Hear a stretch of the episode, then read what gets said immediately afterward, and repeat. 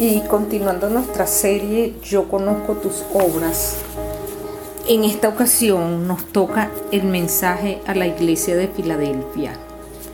Vamos a leer lo que dice el capítulo 3 de Apocalipsis, mmm, versículo 7 en adelante. Y dice así, escribe el ángel de la iglesia de Filadelfia, esto dice el santo, el verdadero, el que tiene la llave de David, el que abre y ninguno cierra, y cierra y ninguno abre. Yo conozco tus obras. He aquí he puesto delante de ti una puerta abierta, la cual nadie puede cerrar, porque aunque tienes poca fuerza, has guardado mi palabra y no has negado mi nombre. He aquí yo entrego de la sinagoga de Satanás a los que dicen ser judíos y no lo son, sino que mienten. He aquí yo haré que vengan y se postren a tus pies y reconozcan que yo te he amado por cuanto has guardado la palabra de mi paciencia, yo también te guardaré la hora de la prueba que ha de venir sobre el mundo entero para probar a los que moran sobre la tierra. He aquí, yo vengo pronto, retén lo que tienes, para que ninguno tome tu corona. Al que venciere, yo lo haré columna en el templo de mi Dios, y nunca más saldrá de allí, y escribiré sobre él el nombre de mi Dios y el nombre de la ciudad de mi Dios, la nueva Jerusalén, la cual desciende del cielo de mi Dios y mi nombre nuevo. El que tiene oído, oiga lo que el Espíritu dice a las iglesias. Bueno, ¿qué podemos decir de la iglesia de Filadelfia?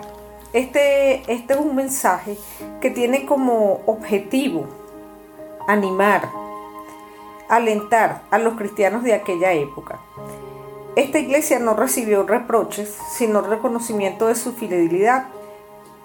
Eh, y la idea, bueno, es decirle a la iglesia que Jesús abre una puerta que nadie puede cerrar. Esto también lo podemos llevar al plano personal. Cuando Jesús abre una puerta para ti, así el mundo se oponga, nadie la puede cerrar, porque Él es el que abre y nadie cierra, y el que cierra y nadie abre.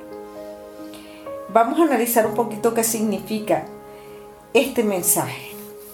Hay una parte muy importante en la que se refleja la deidad de Jesús. Cuando Jesús dice, esto lo dice el santo, el verdadero, el que tiene la llave de David. Jesús se describe a sí mismo con el título del santo. Sabemos que en el Antiguo Testamento, en los libros de Isaías, a Jehová o a Dios Padre se le identificaba como el santo de Israel, como el verdadero, y él ahora se llama a sí mismo el santo. Esto significa que efectivamente Él es uno con el Dios Padre. La llave de David en este caso representa la autoridad. Jesús es quien tiene la autoridad para abrir puertas y cerrar puertas y hacer caminos donde hay o donde no los hay. Y sobre todo, permitir la entrada en el cielo a través de la salvación. La puerta es una oportunidad. Y la puerta que Jesús abre no puede ser cerrada por nadie.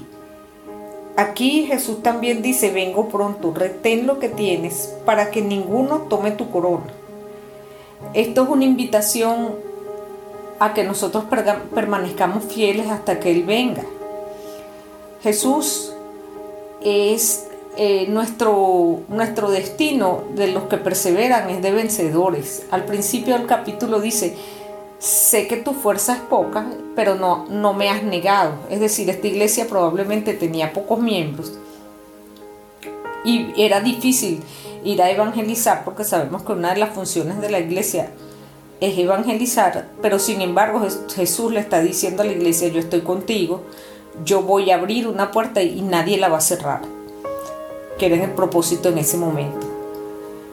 Eh, es interesante ver que siempre el mensaje a las iglesias tiene varios puntos. Uno es decir quién es Jesús, ¿verdad? Eh, para, para, esa iglesia y en el caso de nosotros se aplica quién es Jesús en tu vida. Jesús es el dueño de las oportunidades, de todas las oportunidades, aunque nosotros no lo veamos con nuestros ojos terrenales, sabemos que Él es el que abre una puerta que tal vez para nosotros no, no, no esté abierta, pero si Él abre, nadie cierra. Y si Él cierra, nadie abre. Te pregunto, ¿cuáles son las puertas que tú quieres que Jesús abra en tu vida? Y siempre está la parte de la promesa, permanece fiel, permanece fiel y estarás con mi Padre y escribiré el nombre de Dios en las columnas.